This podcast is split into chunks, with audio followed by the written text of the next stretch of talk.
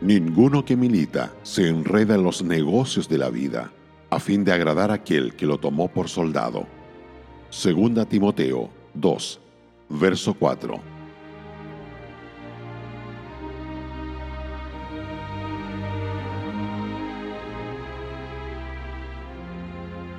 Ya que el cristiano ha sido alistado por el Señor y está en servicio activo para Él, no debe enredarse en los asuntos de la vida diaria.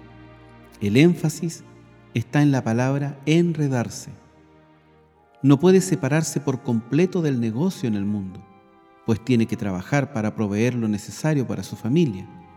Es inevitable que exista una cierta participación en los asuntos de cada día. De otra manera, tendría que salir del mundo, como Pablo nos lo recuerda en la primera carta a los Corintios capítulo 5 verso 10. Pero no debe dejarse enredar. Tiene que guardar sus prioridades en el lugar adecuado.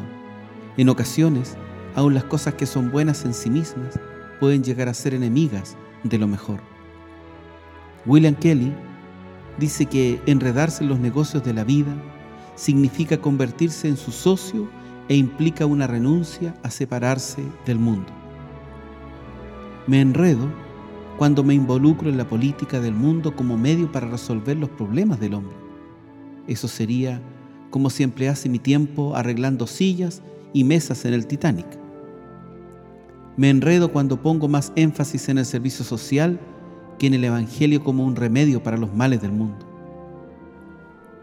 Me enredo cuando los negocios me dominan de tal manera que dedico mis mejores esfuerzos a hacer dinero. De esta manera, al ganar para vivir, pierdo mi vida.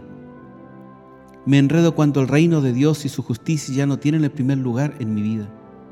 Me enredo cuando me absorbo en ciertas cosas que son demasiado pequeñas para un hijo de la eternidad, como las deficiencias minerales en el tomate y otros alimentos, las costumbres de los antílopes de Wyoming durante el verano, el contenido microbiótico de las camisetas de algodón, la reacción de los colorantes en las papas fritas, los movimientos post-rotacionales del ojo de la paloma y tantos más.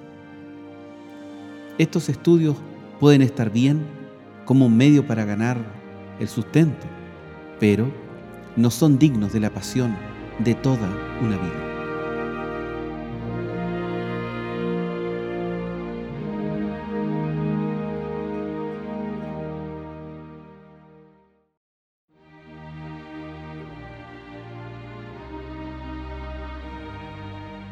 Radio Gracia y Paz, acompañándote cada día.